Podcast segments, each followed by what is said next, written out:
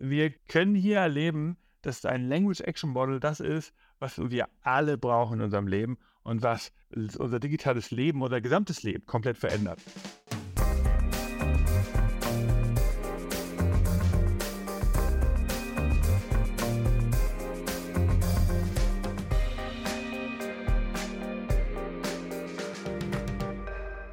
Herzlich willkommen im Future Candy Podcast, der Innovationspodcast mit den allerneuesten Themen um Technologie, Innovation und vor allen Dingen zu den Trends, die im Jahr 2024 wichtig werden. Darum soll es heute gehen.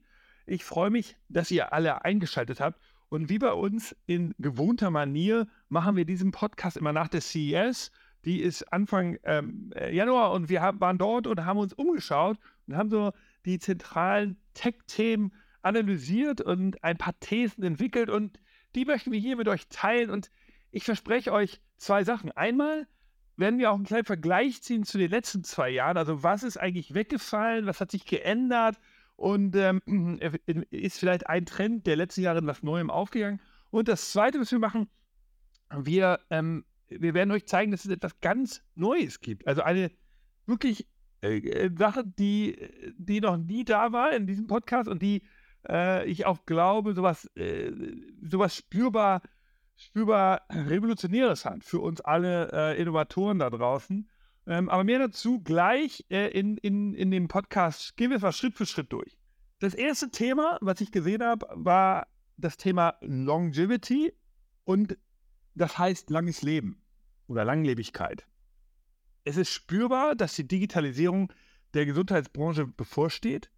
Die ähm, Technologien dort, die, die wir gesehen haben, viele hatten Sensoren verbaut, die Gesundheitsdaten erfassen. Also nicht nur den äh, Puls äh, und die Schritte, sondern Stresslevel, Blutdruck, sogar ähm, natürlich ähm, äh, sozusagen Hautspannung. Äh, und äh, das war wirklich in allen möglichen Segmenten spürbar. Bei dem Spiegel, der mir sagte, wie meine Haut gerötet ist, bei, den, bei der Sonnenbrille, die irgendwie das erkennt, wie, meine, wie mein Stresslevel ist, bei dem Kissen, das mich zum einen äh, vom Schnarchi abbringt, zum anderen aber auch misst, wie ich geschlafen habe.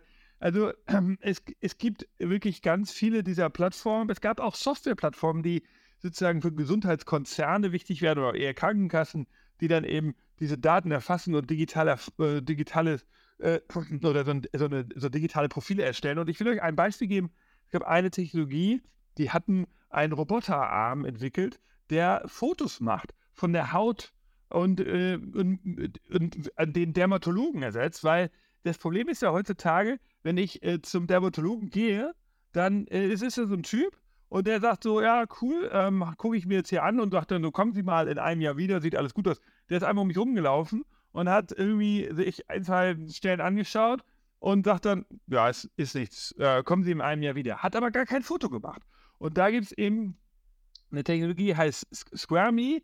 Und das ist genau das, das ist so ein Roboter, der mit einem Arm um mich rumfährt und tausende von Fotos macht, das alles digital ablegt und dann auch die problematischen Stellen äh, sofort natürlich bemerkt und dann auch dort dann ähm, gegebenenfalls dann auch den Verlauf später ähm, äh, für alle sichtbar macht. Eine europäische Firma übrigens von Love French Tech. Ja, ähm, das war, war also Longevity mit dem Ziel, dass wir alle lange leben. Ähm, das ist wirklich etwas, was jetzt äh, sozusagen ja aus der Silicon Valley Welt schon länger äh, spürbar ist von den ganzen Tech Bros. Das soll jetzt eben für alle von uns ähm, funktionieren. Und ich glaube, was man hier sagen kann, der, in den letzten Jahren hatten wir hier Trends, die hießen dann Digital, Digital Health und dann glaube ich Digital Health 2.0 und ähm, dann hatten wir sowas wie Sleep Tech und Family Tech. Das waren alles so Sachen, die wir heute unter diesem neuen Trend Longevity vereinen würden. Es gab da drin äh, Sachen wie, es gab ein, so ein elektronisches Schuh-Sensor für Kinder, der, also Babys, kann, der ist also sozusagen verstellbar, sodass der mitwächst. Den kann ich meinem Baby, meinem Embryo schon anziehen und dann bis es wächst, glaube ich, ist, kann ich das jeden Tag tragen. Oder drei, drei. Ich glaube, sie müssen lang sechs. Und dann kann er sehen, wie, wie äh, wächst es. Also schläft es genug und ähm, ist es gestresst oder äh, ist die Umgebungsluft nicht in Ordnung. Also jetzt da fängt schon an. Und auch bei so Halsbändern für Haustier und Katzen, da war es genauso, da konnte man dann auch sowas erfassen. Also da fragt man sich nur, okay, geht das vielleicht ein bisschen weit mit dem Longevity? Aber ich würde sagen, die Trends der letzten zwei Jahre, also Digital Health und Digital Health 2.0, würde ich jetzt mal vereinen in den Trend Longevity und der wird wahrscheinlich auch nicht nur ein Jahr halten, sondern länger gehen. Und insofern werden wir euch da kontinuierlich auf dem, auf dem Laufen halten. Aber es war schon interessant zu sehen, ähm, auch, dass die Produkte dort einen echt guten Formfaktor. haben. Eine Firma, die ich noch erwähnen würde, war noch Withings. Die hat mir gut gefallen. Ähm, die, auch eine französische Firma. Die haben jetzt so ein Device rausgebracht, so für die Telemedizin. Ist ja genau das Gleiche. Ich kann dann also ähm, der Arzt, mit dem ich dann auf dem, vor, dem, vor, vor, dem Computer sitze, der kann dann sagen, so halten Sie das mal dahin, machen Sie mal die, äh, zeigen Sie mir Ihren Stressdaten, kleiner Bildschirm auch eingebaut und das Ganze eben total, äh, total simpel, ohne dass jemand da irgendwie getrainiert werden muss. Also, das war Trend Thema 1. Thema 2, Ubiquitous AI. Der Elephant in the Room war natürlich KI und das ja jetzt äh, sozusagen diese Next äh, Generation von KI, nämlich Generative AI. Wir haben ja in den letzten Jahren immer mal wieder über KI geredet. Wir haben, glaube ich, mal einen Trend gehabt, gehabt hier, der hieß Plattform AI.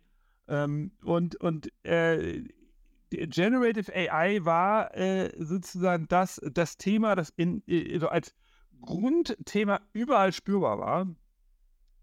Aber natürlich konkret waren dabei eine Ankündigung von Sony und Honda mit ihrer Automarke Afila, dass sie jetzt OpenAI dort verbauen wollen und dass das gesamte Auto mit KI äh, gesteuert werden soll. Dann haben natürlich ganz viele auch von den Gesundheitsfirmen gezeigt, wie sie KI äh, benutzen. Es waren aber auch interessanterweise einige Sachen dabei, die gar nicht mit KI funktionieren. Wir hatten dann zum Beispiel Technologien wie ähm, die äh, so ähm, die Inklu Inklusion ermöglichen für Blinde. Und die funktioniert eben nicht mit KI, sondern die, die, äh, die haben dann Object Recognition, das ist sozusagen die alte Generation von KI, also das eben hat nichts mit Generative zu tun. Die erkennen dann eine Flasche, die erkennen eine Tür und ich kann dann mein Handy nutzen und es liest mir Sachen vor, aber es hat eben nichts mit Generative AI zu tun. Also worauf ich hinaus will, ist, KI war überall drin. Generative AI war jetzt sozusagen natürlich das neue Thema für viele der großen Konzerne und insofern kann man dazu sagen, OpenAI war nicht da, Addis Alpha war nicht da, Mistral war nicht da, also die großen äh, KI-Firmen selbst sind nicht vor Ort. Und das ist auch so eine These für dieses Jahr, glaube ich, weil ähm, KI hat ja, ist ja keine eigene Technologie. Es ist nicht sozusagen ein eigener Hersteller, der jetzt alle, dem so wie ein iPhone oder, äh, äh, äh, oder eine Windows-Software, sondern es ist eben eine, eine B2B-Technologie, die verbaut wird in anderen Bereichen. Und insofern werden wir erleben, dass eben ganz viele der, der bekannten Technologien das nutzen werden. Dann die große Frage für dieses Jahr sind äh, zwei Sachen. Ist KI am Ende ein Time Waster oder ein Time Bringer? Also ähm, ist, ist, ist es wirklich so, dass ich durch dieses Pre-Drafting und also in meinem Alltag jetzt und durch die, durch die Bilder, die ich erzeuge, dass ich am Ende weniger arbeiten muss und dass ich mehr schaffe? Oder ist es so, dass die Technologie am Ende eigentlich so Waste erzeugt, weil man immer mehr nochmal ein Bild sich äh, baut und nochmal ein Text sich generiert und so weiter. Und weil man eigentlich weniger äh, sozusagen konzeptionelle Arbeit betreibt. Und ähm, das, das ist sicherlich eine Frage. Und die ganz große Frage ist natürlich, ähm, was ist mit den Urheberproblemen? Äh, wir haben ja gehört, dass jetzt New York Times äh, OpenAI verklagt hat und das kann jetzt weitergehen. Es ist natürlich so ein bisschen so, ähm, in der Schule lese ich ein Buch von einem Autor als Mensch und dabei le lerne ich. So, und dann werde ich ja, äh, kann ich ja jetzt später, kann äh, der, äh, die Firma oder die, der Buchverlag oder auch der, ähm, der Autor kann mich ja nicht verklagen und sagen, naja gut, du hast ja damals das gelernt und weil du heute, jetzt 30 Jahre später, ähm, jetzt dein Unternehmen so führst, wie du es in der Schule gelernt hast mit meinen Büchern, dafür äh, gebe ich dir dann jetzt die Schuld und du musst zahlen. Allerdings äh, kann man natürlich sagen, bei Menschen ist es auch ein bisschen was anderes, weil es ist einfach sozusagen die gesellschaftliche Norm und bei einem kapitalistischen oder sozusagen profitorientierten Unternehmen ähm, kann man natürlich schon ein bisschen genauer hinschauen. Aber das ist ja genau das Gleiche. Dann wird eine KI trainiert mit Büchern und Texten. Und dann ist es natürlich schwer zu sagen, ist jetzt dieser eine Text am Ende entscheidend gewesen für die KI äh, für das Ergebnis, das da jetzt heute rausgekommen wird. Aber die New York Times äh, macht es jetzt und wird es zeigen. So, ich, ich schweife etwas ab. Ubiquitous AI war überall spürbar, aber ich bin unsicher, inwiefern das jetzt am Ende des Jahres 2024 da sein, für uns da, da steht. Ist es ein Hype oder wird es sich wirklich massiv integrieren? Werden wir wirklich jedes Auto damit steuern und ist, oder ist es sozusagen am Ende eine Commodity? Wir reden gar nicht mehr über dieses Thema. Also ähm, es wird nicht mehr als ganz großes Bild an der Eröffnung der CES stehen. Dritter großer Trend, ein wenig aufbauend auf dem Thema KI von eben, heißt Language Action Models. Und bei Language Action Models geht es eben darum, eine Lösung für die Zukunft der Human-Machine Interaction zu finden. Und ich glaube, das war jetzt das, was ich eingangs angekündigt hätte, dieser pivotal, pivotal, revolutionary, crazy Moment, der iPhone-Moment. Wir können hier erleben, dass ein Language Action Model das ist, was wir alle brauchen in unserem Leben und was unser digitales Leben, unser gesamtes Leben komplett verändert. Wir sind müde, auf den Bildschirm zu schauen. Egal ob Laptop oder Smartphone oder natürlich auch Fernseher. Es ist schön, wenn man das mal machen kann in der Freizeit, aber wenn man in der App-Economy alles selber machen muss, sich alles selber zusammenstellen muss, du musst äh, sozusagen, die, die, du musst bei Google Maps jede Navigation eingehen, da musst du deine, deine Amazon-App kennen. Also, also das ist ja, ist ja ein Segen, wie gesagt, aber es ist auch ein Fluch, weil wir irgendwie für, wir können nichts mehr in ein Kaufhaus gehen, das hat sich, und es gibt keine, Ka und da kann ich sagen, oh, ich hätte gerne mal äh, das und das und dann geht eine Verkäuferin mit mir rum und gibt mir Tipps, sondern ich muss dann selber alles immer suchen in den E-Commerce-Stores. Also so als Beispiel, ja.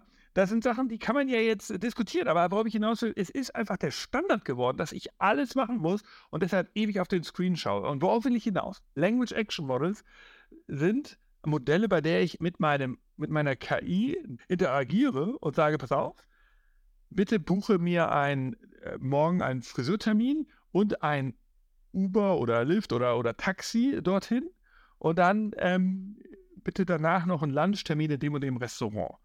Und ich gebe der KI diese, diesen Auftrag und sie macht das und verkettet das und gibt mir natürlich auch vorher noch ein, einen kleinen äh, Bestätigung, die ich dann äh, confirmen muss. Also ich, ich habe am Ende die Kontrolle. Aber dabei muss ich eben nicht mehr mir alles selber zusammensuchen. Ich muss nicht die ganze Zeit auf den Bildschirm schauen, sondern die Arbeit macht das Language Action Model. Vorgestellt hatte äh, das Modell Rabbit und mit ihrem äh, R1 und die am Mai verkaufen die, das ist eine Firma aus Santa Monica ähm, und die ähm, haben keinen Stand gehabt auf der CES, sondern nur ein Hotelzimmer. Haben da eine Ausge Präsentation gemacht für ausgewählte Besucher und dort konnte man ähm, diese, dieses Tool sehen und ich glaube, dieses Language Action Model, auch wenn sich der Begriff da nicht durchsetzt, oder, äh, oder dieses Rabbit, also diese beiden Sachen sind, haben das Potenzial, das neue iPhone zu werden. Also ein kleines Ding mit einem winzigen Screen, mit dem ich sage, pass auf, das und das und das will ich machen. Und dann lege ich das wieder hin und kann mich wieder mit Live in the Moment, kann mich wieder der, der Unterhaltung mit meinen Freunden und Freundinnen und wie auch immer und, und meinen Kolleginnen äh, zu binden, kann mich um meine, mein Leben kümmern da arbeitet das Language Action Model. Ich glaube, das wird der Hammer und wird extrem wichtig. Und ich würde euch raten, euch das genauer anzuschauen. Ähm, wie das genau alles funktioniert, äh, das ist tatsächlich auch noch nicht ganz klar. Also ich habe es versucht zu recherchieren.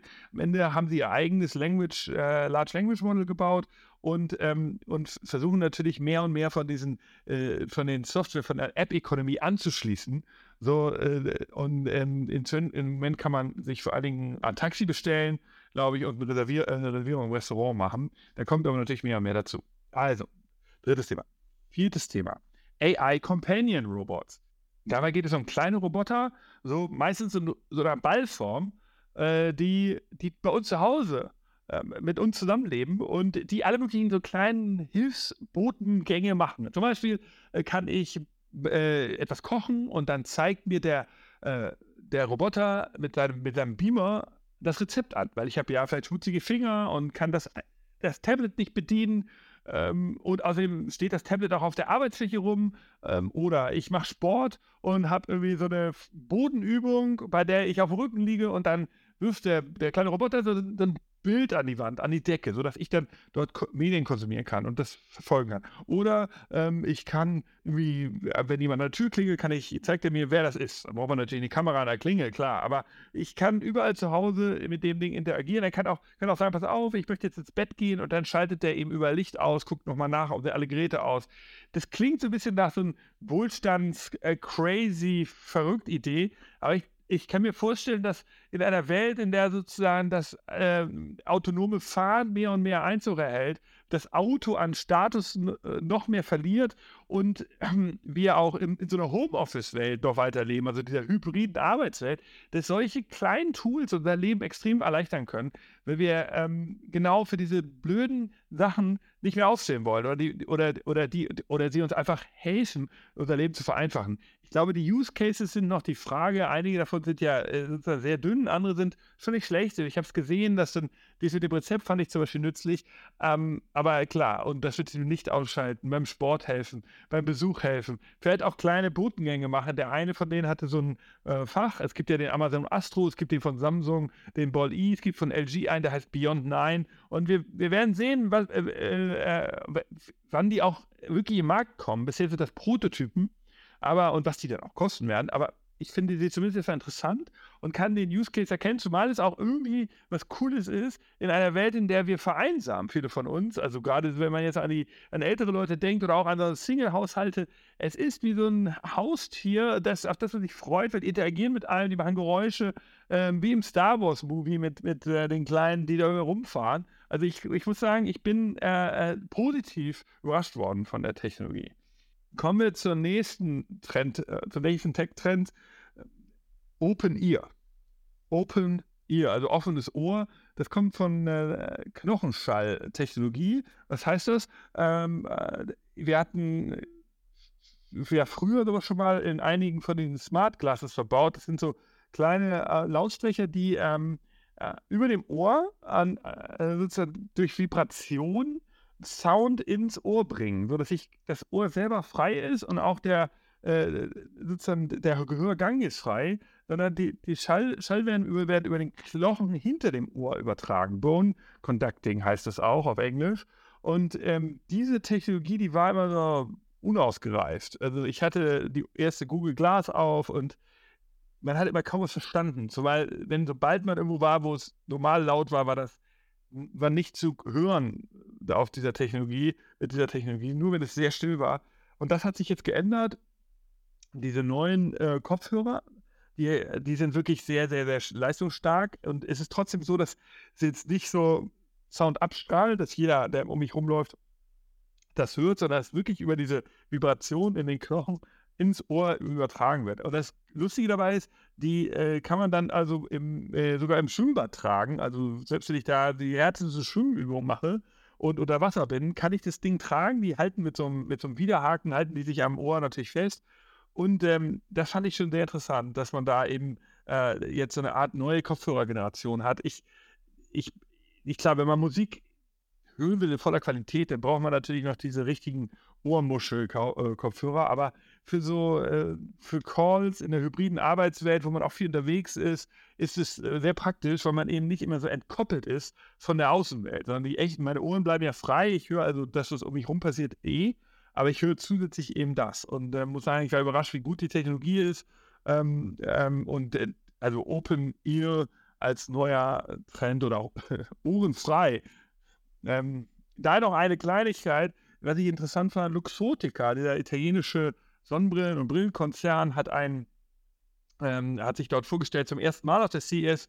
Die waren noch nie dort. Die sind ja ein, der, der Haupthersteller von den ganzen Brands äh, der Sonnenbrillen, die bekannteste wahrscheinlich Ray-Ban und dann äh, Tom Ford und Gucci und diese ganzen Luxusmarken lassen das zum sehr großen Teil bei, bei, bei Luxotica fertigen. Und Luxotica hat auch mit Meta zusammen die, diese äh, Meta-Brille rausgebracht und die hat auch Knochenschall-Lautsprecher verbaut. Ähm, diese, die ähm, Meta Ray-Ban. Und die hat ja eine Kamera, die sozusagen Social Media Bilder aufnimmt und die, äh, ich kann dieses Video dann auch äh, mir nochmal anhören auf der Brille.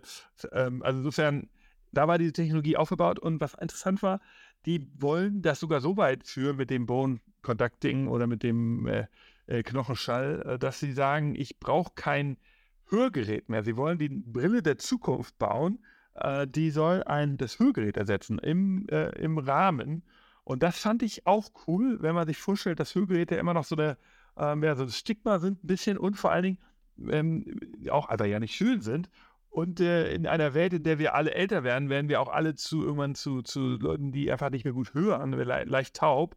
Und da ist es natürlich sehr interessant, dass jetzt Luxotica als europäischer Konzern auch so ein Tech-Unternehmen wird. Kommen wir zum äh, nächsten Trend, zum sechsten Trend. Das ist das Thema Circularity. Ja, Circular Economy. Wir haben hier so einen Podca Podcast darüber gemacht. Ich glaube, als Tech-Trend hatten wir es noch nicht so explizit erwähnt, sondern eher als so eine Art Business-Model-Thema. Ähm, Tech-Trend bedeutet das äh, vor allem, dass es sich als auch unter diesem Namen vereint. So ähnlich wie bei Longevity ähm, muss man sagen, dass Circularity jetzt auch in der Tech-Industrie ganz klar so gesehen wird und die das auch alle so visuell kommunizieren. Also ich weiß, ähm, dass äh, einigen Ständen war es so, dass sie die weiße Ware äh, gezeigt haben, die sie wieder zurücknehmen.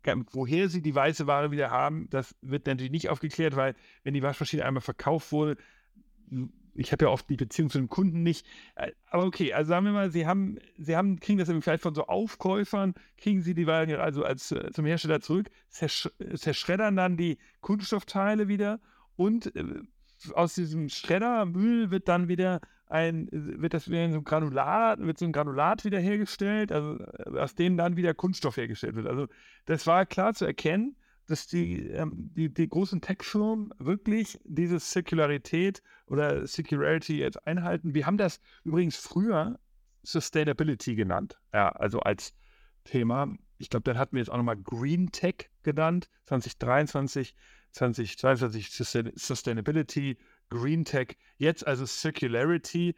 Und auch da, ähnlich wie bei Longevity, jetzt wiederhole ich mich, wird das sicherlich ein Thema sein, was es länger verfolgt. Noch zusätzlich war zu sehen, dass einige Messestände aus äh, Kunststoff hergestellt war, zumindest die, die Paneele und Wände, der, äh, der eben in der Circularity drin war.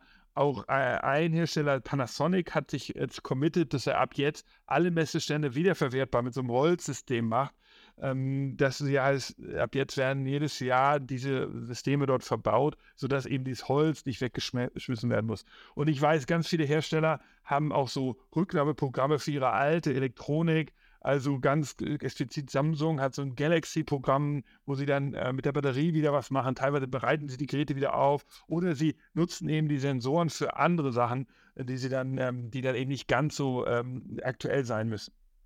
Circularity ist Thema und ich finde es gut, dass es da ist. Ich will nur sozusagen anmerken, dass es natürlich auch ein Greenwashing gibt, weil woher zum Beispiel haben sie eigentlich die Produkte? Also viele Samsung Galaxies liegen, glaube ich, noch in irgendwelchen Schubladen. Irgendwelche weiße Ware, äh, die steht zu Hause oder wird dann irgendwie weiter, äh, landet da doch irgendwie auf dem Müll. Also ganz klar haben sie das nicht kommuniziert. Ich hoffe nur, dass das sozusagen ein Zeichen ist, dass es in die richtige Richtung geht. Und dass es ähm, eben jetzt sozusagen ganz normal ist, dass man eben mit dem Kunststoff, dass man den wieder gewinnt und dass man eben dann Neues baut. Okay, kommen wir zu den letzten beiden Trends. Ähm, erstens, Car as Entertainment-Plattform. Ja, also das Auto wird in, in den nächsten Jahren äh, an, als Mobilitätsdevice nicht mehr so relevant sein, weil wir eben andere Formen der, der Mobilität bekommen. Wir haben, äh, das ist ja ein Riesenthema, es geht um Public Transport, es geht um das Fahrrad, es geht um irgendwelche selbstfahrenden äh, Busse oder so, so People Carrier. Also wir werden erleben, dass das Individualauto eben nicht mehr ganz so relevant ist. Und es, dann ist es noch so, dass das Auto selbst fahren wird, also autonom fahren wird. Das heißt, ich muss natürlich nicht mehr am Steuer sitzen, ich, wenn, wenn ich nicht will.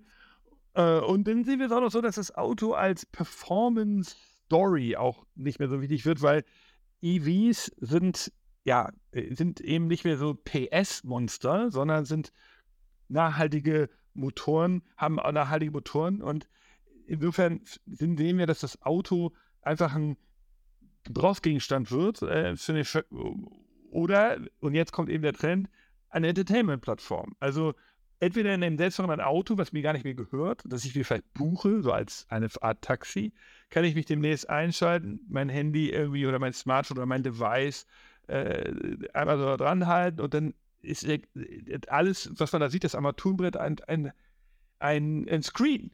Und auf dem laufen alle möglichen individualisierten Inhalte. Das haben wir an sehr, sehr vielen Autoherstellern gesehen. Also einige Studien waren dort, da war ein Hyundai-Auto, da war ein von Afilia, von äh, das ist ja und Honda, dann haben wir einen, den von Mercedes dort gesehen. Eigentlich haben die, die Armaturenbretter nur noch Screens und auch die hinteren Rücksitze und dass dort eben die, äh, das Auto wird einfach ein ein Screen-Monster sozusagen. Und das ist dann entweder bei dem Individualauto, das ich selber besitze, so, oder bei dem Auto, das ich mir nur kurz miete.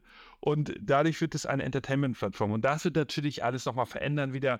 Da gibt es dann neue Games und, äh, und es gibt dann, es gibt dann Content, den ich mir ganz normal darüber anschauen kann. Aber was jetzt interessant wird, ist, es gibt eben diesen AR-Content. Also die Idee ist, dass ich, ich sitze in einem Auto äh, und ich sehe dann auf dem monitoren dort die echte Welt und auf einmal wird die, kann ich so einen Knopf drücken und dann wird die, äh, wird die irgendwie hm, unter, sitze ich unter Wasser. Und dann fahre ich sozusagen auf einer Straße, die aber wie in Atlantis sozusagen überschwemmt ist. Und dann sehe ich so Fische oder so oder Seemonster kommen und auf einmal fahre ich oder werde eben gefahren und kann dann, muss dann in der echten Welt, in der Straße, ich fahre, kommen jetzt irgendwelche Monster und ich muss schießen. Also da sehen wir, wie das Auto als Plattform so eine ganz neue Art von Medienkategorie erschafft. Also Gaming, Augmented Reality Gaming, aber eben jetzt in Autogeschwindigkeit und nicht irgendwie, ich laufe langsam durch die, Straßen.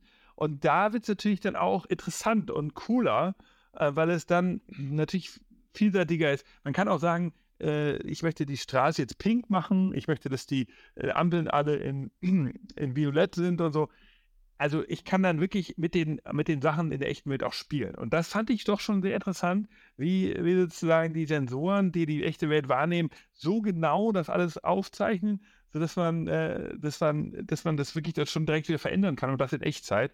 Also es war schon äh, sehr cool zu sehen. Das AK als Augmented Reality Entertainment Plattform.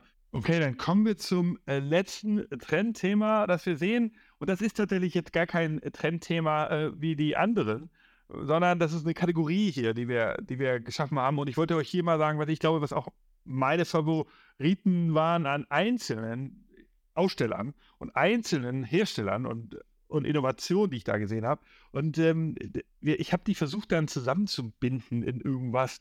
Und die, der Name, der mir eingefallen ist, den nenne ich mal Science Tech. Ich glaube, ähm, also Science wie Forschung. In den letzten Jahren haben wir das ab und zu Freak Technology genannt. Und was ich damit meine ist, äh, es war wirklich Tiefenforschung hier am Werke an einigen Sachen, zum Glück. Und äh, das hat mich äh, begeistert und ich wollte das hier mit euch teilen. Es sind drei Hersteller, die mir aufgefallen sind, die wirklich auch aus der, der Forschung kamen und äh, nicht so ein Konsumgüterhersteller sind. Und das hat mich äh, begeistert und deshalb wollte ich es hier mit euch teilen. Und wie gesagt, die Kategorie, ja, Science Tech, äh, können wir drüber streiten. Vielleicht habt ihr eine bessere Idee, wie man sowas nennen kann. Also der erste Hersteller hieß ähm, Enchanted Tools, kommen aus Frankreich und die haben einen Roboter hergestellt. Den, äh, dieser Roboter kann schnell fahren, unglaublicherweise. Äh, der Roboter heißt Mirokai und ähm, wenn ihr bei mir bei Instagram geschaut habt, habt ihr vielleicht gesehen, das war so ein orangefarbenes äh, Fuchs-ähnliches Gesicht und dann äh, so ein schlanker Körper mit sehr großen Armen, mit so großen ähm, äh, Gelenken, äh, die, die eben auch Hände hatten und Sachen greifen konnten, vor allen Dingen ein Tablett. Tablett konnte er greifen, sozusagen an so zwei, äh, zwei so, so runden Halterungen und, ähm, und unten, ganz am Fuß, war es eine Kugel. Und diese Kugel war so groß wie so eine, ich sag mal, wie so eine Bowlingkugel. Darauf war, steht der Enchanted äh, äh Robot oder der Enchanted Tools Robot, der wird Mirokai genannt, der, ich würde mal sagen, 1,20 Meter war der hoch. Und der kann auf dieser Kugel wirklich ja, menschliche Geschwindigkeit annehmen. Warum ist das nützlich? Weil genau für die Berufe, die Hilfe brauchen, Pflegejobs und Krankenhäuser, dafür ist dieser Roboter jetzt zunächst gebaut. Und er hat eben so ein fuchsähnliches Gesicht, also dadurch ist er auch niedlich und hat aber jetzt auch, ähm, äh, äh ja, also hat da auch so ein, so ein, Display im Gesicht, das man, das man auch verändern könnte. Ich fand ich sehr stark ähm, Enchanted Tools und auch als äh, diese Kugel, daran haben die ja lange gearbeitet. Also muss ich sagen, ist, ist eine geile Idee, wie man eben äh, diese Interaktion zwischen Mensch und Maschine verbessern kann. Gerade für solche Jobs, die eben so Lauf, ähm, Laufen abverlangen. Dann kommen wir zur zweiten Technologie aus Holland. Flow Beams. Äh, Flow Beams, ähm, also L-O-W und dann Beams wie Beam, äh, ist ein Forschungsprojekt aus der University von Twente. Und was die gebaut haben, ist Wahnsinn. Eine, eine Spritze ohne Nadeln. Das heißt, ich kann ähm, äh, Insulin ähm, oder andere Hormone, die subkutan unter die Haut gespritzt werden müssen, ähm, kleine Impfungen übrigens auch, viele Impfungen, kann ich mit einer Technologie spritzen, für die man eben kein Training mehr braucht. Weil das Problem ist, ich erinnert euch vielleicht eure Corona-Impfung, man musste ja dann irgendwie zu so einem Arzt und da gab es ja Diskussionen, erinnert euch, sollen Apotheken das auch machen und äh, pensionierte Ärzte. Und genau, und ein Thema ist das in der westlichen Welt, aber auch in der, in der und, äh, entwickelt, sich entwickelnden Welt, ist eben der Zugang zu Spritzen und sauberen Spritzen, gerade für so kleinste Spritzen. Und wie funktioniert das Ganze? Es ist eine, äh, da wird ein Druck erzeugt, das ist wie so, also wie so, ein, äh, wie so, eine, wie so eine große Fernbedienung eigentlich für einen Fernseher mit so einem, vorne so einem abgeknickten Hals. Und äh, da, da ist dann so ein Aufsatz, so ein transparenter Aufsatz, den man einfach so auf die Haut setzen kann. Ähm, so ein bisschen wie so ein, der Aufsatz ist wie bei so einem As äh, Asthma-Gerät, das man so eine Asthma-Spritze, kennt man vielleicht. So, so, ein ovales Teil, das man einfach so drauf. Und da drücke ich auf den Knopf und da wird ein Druck erzeugt und der erschießt diese kleine Injektion mit Druck durch die Haut. Und weil, der, weil die Geschwindigkeit so schnell ist, kann die Haut da keinen Widerstand leisten. Also ein bisschen wie bei der Mücke. Und, äh, und das wird einfach unter die Haut gesetzt. Und das Gute ist auch, dass die, die, äh, die, die Damage der Haut auch abnimmt. Also Minimalrisiko, dass man eine Infektion bekommt an der Hautstelle und so weiter, das kennt ihr ja auch. Oder dass das so äh, überhaupt so einen Druck hat nach der, äh, nach so einer, nach der Impfung. Genau das wird damit vermieden. Und das muss ich sagen, extrem stark. Wie wird das Ganze beschleunigt? Mit so einem Laserbeam also so habe ich es erklärt, ich habe es versucht genau zu verstehen, Flow Beans und die suchen nach ähm, Distributoren oder nach Partnern, die sowas machen wollen. Ich fand das unglaublich cool und muss sagen, echt herzlichen Glückwunsch an das Team ähm, und an die, an die Kollegen und Kolleginnen, ähm, die, das, die das hergestellt haben. Genau. Dann kommen wir zum dritten. Das war eine äh, Firma, die hießen Idyllic Technology aus Frankreich. Und Idyllic Technology haben zwölf Jahre lang an einem neuen Barcode-System gearbeitet. Dieses Barcode-System sieht anders aus. Das ist auch ein, äh, ein es ist eher so ein, wie so ein Aufkleber, aber es ist eben nicht ein RFID-Tag. Und das ist ja das Problem. Also ein Barcode ist ja nur ausgedruckte Striche. Der kostet natürlich nur Drücke, wenn ihr so wollt, Druckerpatrone und eben die Lizenzgebühr. Äh, dann gab es als nächstes Level RFID-Tags. Das ist das eine magnetische Spule, also echt ein bisschen Metall. Und die hat ähm, in der Herstellung 8 Cent, 9 Cent gekostet oder sowas. Sehr große Stückzahlen, auch ein bisschen weniger. Aber es ist halt richtig Geld. Ja, bei den Millionen äh, Paketen, die jeden Tag auf dem Weg sind, ist es halt das schnell extreme Summen. Und deshalb hat sich RFID-Technologie nicht bei aller Welt Paketen durchgesetzt und bei Packaging, die wir so im Supermarkt kennen, sondern nur bei teuren Lieferungen mit, ähm, mit, mit, mit, eben, mit, mit einer Fracht, wo sich das dann gerechnet hat. Und die haben jetzt eine neue, ähm, äh, einen neuen Radio-Frequency-Standard erfunden in diesen zwölf Jahren und haben einen, eine, diesen Barcode erfunden, der unter einem Cent Herstellung kostet. Also es ist wie so eine Art äh, System, wo verschiedene Kombinationen, da wird also eine Beschichtung auf diesen Kleber gemacht in verschiedenen Strichen und der sendet eben minimale Ströme aus auf der Radiofrequenz und die Herstellung dieses Ganzen kostet in der riesen Stückzahl unter einem Cent. Und jetzt sind wir endlich da, wo wir hin wollten. Wir haben also nur den ausgedruckten Barcode Und dann haben wir den teuren RFID-Check und jetzt haben wir die dazwischen, diese sinnvolle neue Technologie, die sich ja Idyllic vom Markennamen nennt. Ich glaube, sie haben selber noch nicht so richtig den Namen gefunden. Das haben sie mir ganz ehrlich erzählt. Und man nennt sie es der Radio Frequency Barcode. Und ich fand das cool, eine coole Leistung. Erstmal alle drei Technologien, die ich hier gerade vorgestellt habe, sind übrigens europäische Technologien. Aber ähm, nochmal zurück, also sie suchen auch Partner, sie suchen die großen Konsumgüterhersteller, die ihre, das in die Verpackung verbauen, die suchen natürlich die großen Logistikunternehmen. Und was ich interessant war, ich habe es dann in der Demo gesehen, es ist da so, da ist man einfach äh, das, in das Papier integriert bei der Herstellung der Verpackung und sogar in den Karton, in dem mehrere Sachen. Also wenn ich jetzt irgendwas bestelle bei, bei einem der großen Plattformen, dann sind da drei, vier Sachen drin und ich könnte den Karton dann über so ein Lesegerät ziehen und er würde sehen, was, welche drei Sachen da drin sind. Also er könnte auch den Zoll erleichtern. Es, es könnte so Produktlieferungsprobleme erleichtern, weil man sofort sieht, ah, da sind ja schon alle drei drin und äh, dadurch kriegt man wirklich, äh, fehlt nicht irgendwie ein Item oder sowas. Und ähm, das war wirklich eine sehr, sehr coole Sache. Vor allen Dingen eine Sache noch zum Schluss, warum das so relevant war.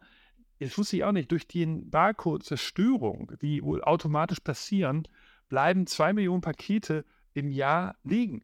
Und zwar jeden Tag jeden Tag bleiben zwei Millionen Pakete liegen und das finde ich Wahnsinn. Also zwei Millionen weltweit, äh, die liegen halt irgendwo, weil der Barcode nicht mehr gelesen werden kann und das soll das halt äh, lösen.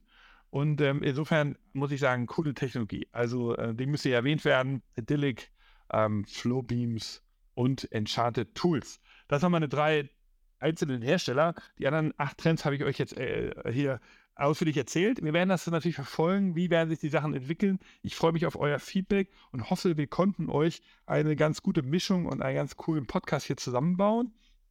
Ähm, wir werden uns natürlich genauer einzelne der Technologien jetzt raus, raus, rausarbeiten und ihr könntet natürlich auch gerne uns doch mal ansprechen und wenn wir die Technologien dann haben. Wir kaufen jetzt alle Sachen, wir kaufen zum Beispiel die Vision Pro auch als erster, wo wir die jetzt haben. Ähm, die kommt am 19. Januar raus. Also da kann man sie bestellen. Am 2. 2. wird sie irgendwie available gemacht. Ob sie dann auch schon ausgeliefert wird, weiß man noch nicht so genau. Allerdings muss man, um die Vision Pro zu bestellen, ähm, seine Face-ID mitbringen. Also man muss physisch dort sein und man muss auch, wenn man Dioptrien hat und so weiter, das auch dort direkt mit einrichten. Im Moment geht das immer nur mit amerikanischen Ärzten, natürlich, weil sie nur in Amerika rauskommt. Fragt uns gerne, wie wir das machen mit der Vision Pro. Wir werden uns um diesen Enchanted Tools Roboter küm kümmern, wir werden uns um die Barcode kümmern, wir werden uns um die Flow, Flow Beams kümmern, aber auch die anderen Technologien, die ich erwähnt habe, ähm, die Open Ear Technologien könnt ihr bei uns bekommen im, in der TechFlat, aber auch gerne einfach mal so, wenn ihr bei uns ins Office vorbeikommt oder wir werden hier natürlich einzelne Podcast-Folgen zu einigen Technologien machen, wenn wir denken, man sollte doch mal drüber reden. Ja? Ich hoffe, es hat euch gefallen. Ich freue mich auf euer Feedback und ähm, auf ein cooles Jahr 2024. Wir werden den Podcast ein bisschen verändern. Wir werden mehr so kleine Miniserien machen wahrscheinlich. Und, und das wird auch jetzt schon bei diesem Trendthema. Ähm, also bleibt, bleibt uns gewogen, gebt uns Feedback. Ich freue mich drauf und gerne auch, wir folgen bei LinkedIn. Dort sind dann viele der Sachen, die ich euch hier sozusagen am Audio beschrieben habe, sind dort nochmal zum Nachschauen ganz gut zusammengeschnitten. Dann kriegt ihr so einen Überblick. Auch nicht in ganz so langer Form, sondern nur so schön im Videoformat. Genau, also ich freue mich auf euer Feedback, auf euren Kontakt und wir sehen uns und hören uns hier wieder. Bis bald, euer Nick.